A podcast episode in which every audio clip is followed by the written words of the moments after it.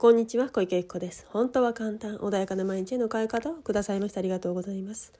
このチャンネルではちょっとした気づきや意識の切り替えで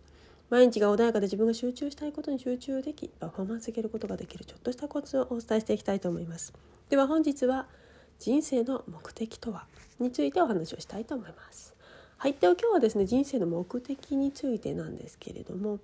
あの目的もしくは目標ゴールなんて言い方をされる方もいらっしゃるかもしれませんけれども何せよ今ね自分が何かこれをありやりたいなとか、ね、自分の未来に対して何か置いているね道しるべみたいなものがあればそれをねちょっと思い出していただいてもしそれがなければないで全然問題はないんですけれどもあのもしねそのある方はですねそれって本当に自分にとってあのなんだろう本当に欲しい目標なのか目的なのか目、ね、あのゴールなのかっていうのをちょっとね改めてちょっとイメージしていただきたいなというふうに思うんですよね。っていうのは人生のね私の中でのあの最終ゴール的なものを目的というふうに今はね言わせていただきますね。ちょっとあの言葉がいろいろ出てきてしまうので。で目標っていうのはその手前のものだと思ってください。その目的に向かってのあの一個一個の通過ポイントみたいなのを目標というふうにね言葉でちょっと言わせていただきますけれども。あの結構ね人生の目的っていうものをきちっと明確に分かってない方ってたくさんいらっしゃって。でなそれが何かっていうとですね目標設定します。で目標を決めました。ところが思うように動きません。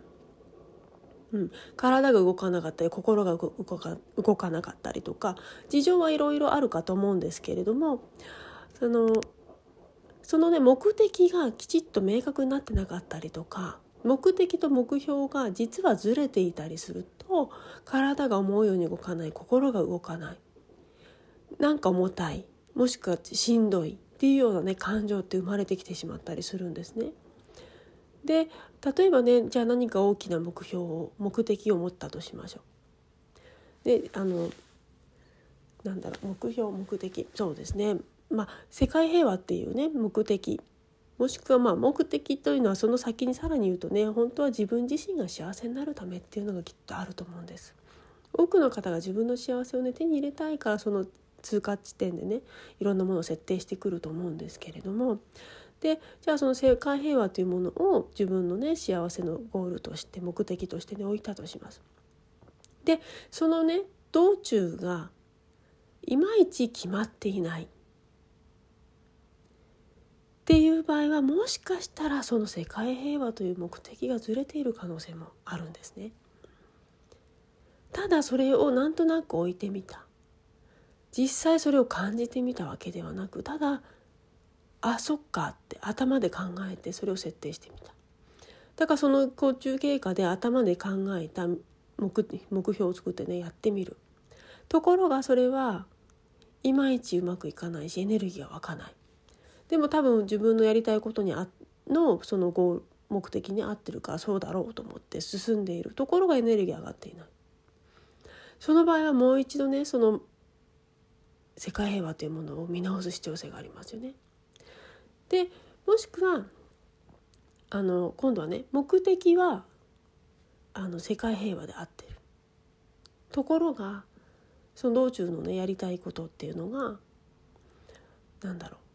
うん。じゃあ弁護士になることにしましょうかね。弁護士になるって決めたとしますね。で世界平和につながると思って。じゃあまず弁護士になろうでもいまいち感情が上がんない。なんか勉強苦しいしとかもしくはいろんな案件で苦しいし大変だし。ってなった時におそらくその弁護士弁護士という仕事とも世界平和というのはつながっていない。きっとねじゃあこの先に何があって世界平和につながるんだろうというものがきっと人を助けたら人の心が豊かになってみんなが平和になってなるみたいな公式を自分の中で作ってたとしましょうところがその公式が実は合ってなかったっていうことがあるとそこはもうつながってないんですよね。なので自分が目的として掲げているものもしくはそれがなかった場合は自分の幸せっていうふうに設定していただきたいんですけどで基本はもう皆さんおそらく幸せになりたいんだと思うんで不幸になりたい方は多分いないと私は思っています。もしかしたらいらっしゃるのであればね。それはもうあのなんだろう。でも不幸になるということを達成することによってそれは得てるので幸せになるっていうふうにも私は思ってしまったりもするのでちょっとその辺は分からないですけどとにかくその自分がねかかあの望んでいるものと今やろうとしていることはつながってるんだろうか。じゃあもっとねちょっと,、えーと、抽象度の高いもので認められたい。誰かに認められたい。認められた認められると自分は幸せになる。と思っていたとする。ところが何かいろいろ頑張ってるのになんか評価を得てるのにいまいち心がなんだろうウキウキしなかったりとか満足しない。となると認められたいわけじゃないんですよね。認められて本当は自分自身というものを肯定したいだけなのかもしれないですよね。自分の存在そこになんだあるということを見つめてほしいというか認めてほしいというか。っていうことなのであれば自分自身が否定していたらそこはその目的にはいかないんですよね。他人が認めることではなくて他人が他人から認められたじゃあ自分もじゃあそこであやっとこれで認められた。と思えるのかどうか。思えたのであれば多分幸せにつながると思うけれども思えないんだとしたらそれはおそらくつながらないんですよね。なので誰かに何かされるとかっていう目標だったりとかをもしね作ってしまったのであればそれは目標だったり目的だったりっていうもどあのどちらでもいいんだけどそれはおそらく自分の幸せにはつながらないじゃないかな。もちろんそれで誰かに認められることでその人が笑顔になってくれたそれが自分にとって幸せだって思うのであればそれは認められることなのではなくてその人が笑顔になることだったりするわけですよね。っていうことは手段はいろいろあってその人が笑顔になってくれる方法をたくさん見つければいいわけで自分が何か認められようとするわけじゃなくその方が幸せになる何かプレゼントか分からないとにかく自分が幸せになることでその人は実は幸せになってくれるっていう可能性もありますよね。親御さんの場合はねあの自分の経験値でこれやったらあれやっていいっていう風な物事を言われる方はいらっしゃるかもしれないけれども何よりも一番望んでるのは、ね、自分の我が子の幸せですよね。だとしたら自分の我が子が笑顔になることが本当は目的だったりするところがそこに自分の経験値の中にない情報が入ってくるとえそれでなれるの？みたいになっちゃう不安になったりっていうことで違うこじれちゃったりするってことはあるかもしれないけどなので自分が本当に今やっていることが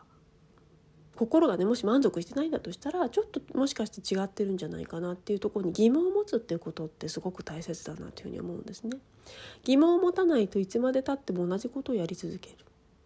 で永遠に心が満足しないということをやり続けてしまう。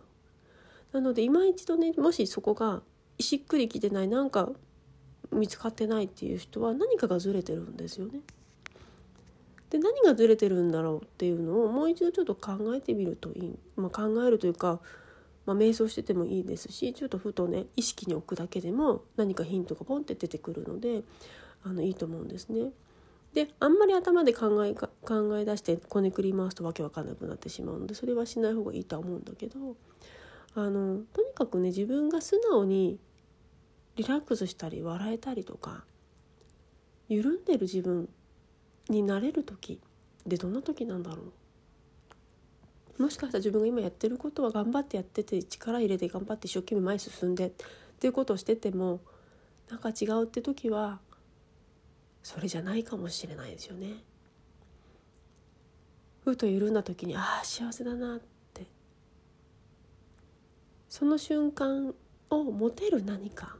その道中が苦しいこともありますよねそれを求めると。でもそれでもああ幸せだなってこの一瞬のために頑張れるってことがあるからそれはねあのやられたらいいと思うんだけど例えば山に登る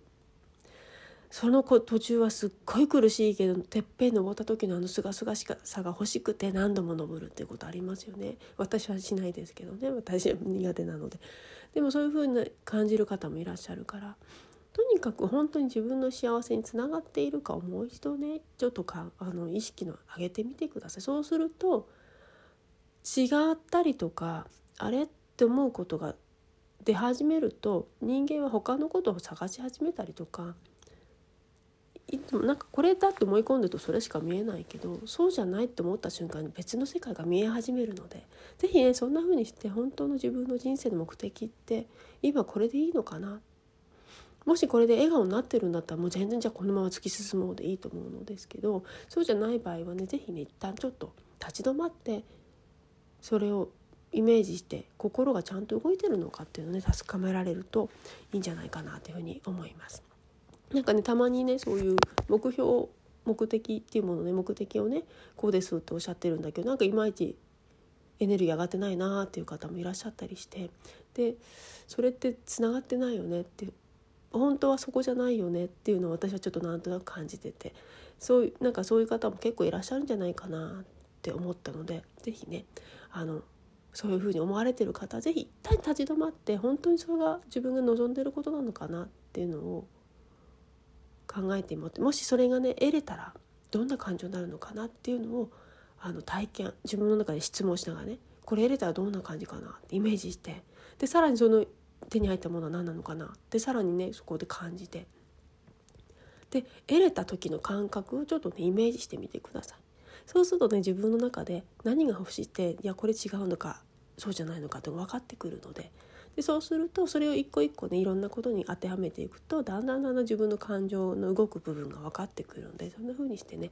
自分の感情と向き合っていただけたらよりね自分とうまく付き合ってたら幸せなね感覚が得れるんじゃないかなというふうに思います。はいでは今日はねこれで終わりにしたいと思います。本日もお聞きくださいましてありがとうございました今ね本も出して。ますのでね Amazon であの経営者のためのビジョン実現術という本ね出してますので是非ねあのお手に取っていただければと思います。